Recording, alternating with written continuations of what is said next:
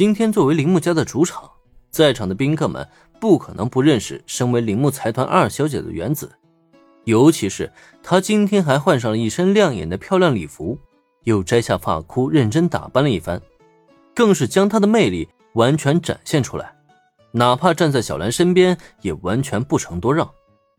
同时，作为东瀛料理界赫赫有名的神之蛇，惠里奈也同样吸引了大量眼球。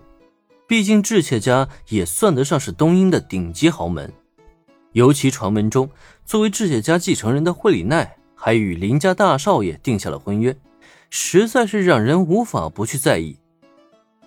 今天铃木家的二小姐与智切家的神之蛇走在一起，自身就已经极具话题性了，也难怪宾客们一看见他们就立刻爆发出了一场小规模的低声交流。反之。倒是默默无闻的小兰，只能算是二流家族出身的雪之下羊奶，以及一看就知道是跟班的小秘书新护飞沙子。哪怕他们的美丽丝毫不逊于原子和惠里奈，却也没有更多人去在意他们了。还好莲，你今天坚持戴这副眼镜，不然的话，被那些家伙知道你的真实身份，恐怕今天烦都要被人烦死了。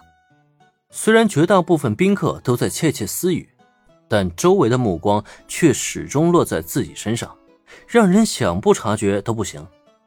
也正因如此，原子才更在这一刻心有余悸了。原本按照他的想法，在今天自家的晚宴庆典上，林恩帅气的摘下眼镜来，让他好好的炫耀一下自己的男朋友究竟有多帅，那感觉简直不要太爽了。结果这个提议被林恩直接否决。毕竟今天还有正事要做呢，实在是不适合过多的吸引眼球。还好，林恩没有显露真容，让人无法确定他是否就是那位传说中的林家少爷。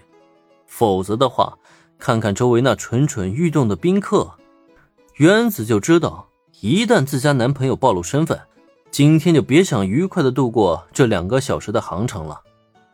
还行，本来以为会有人过来搭话呢，现在看来啊。铃木家请来的客人还挺有素质的嘛。周围究竟有多少目光放在自己身上，林恩其实心知肚明。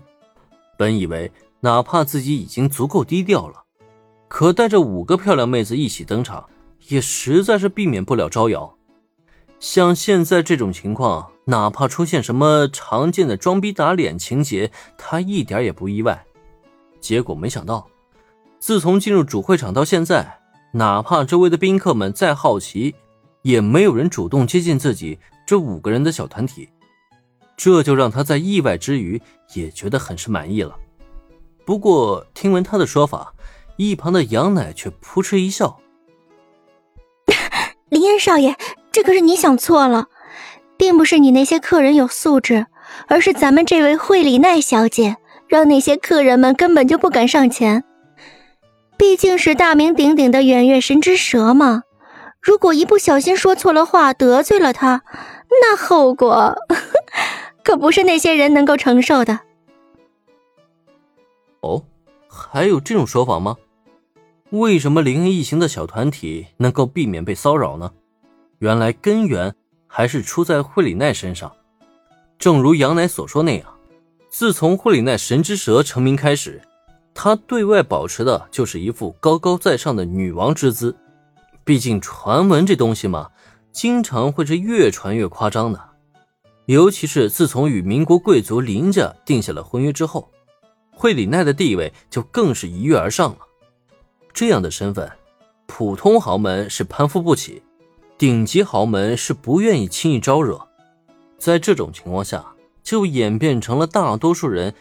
对惠里奈是敬而远之的态度，毕竟传说中这位神之蛇的脾气可是相当不好的，甚至一言不合就能决断一个厨师的未来。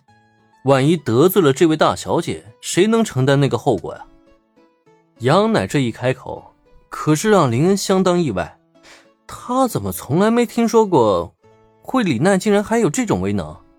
而此时再看惠里奈，她的一张俏脸则是憋得通红。不是这样的，我也不知道是怎么回事。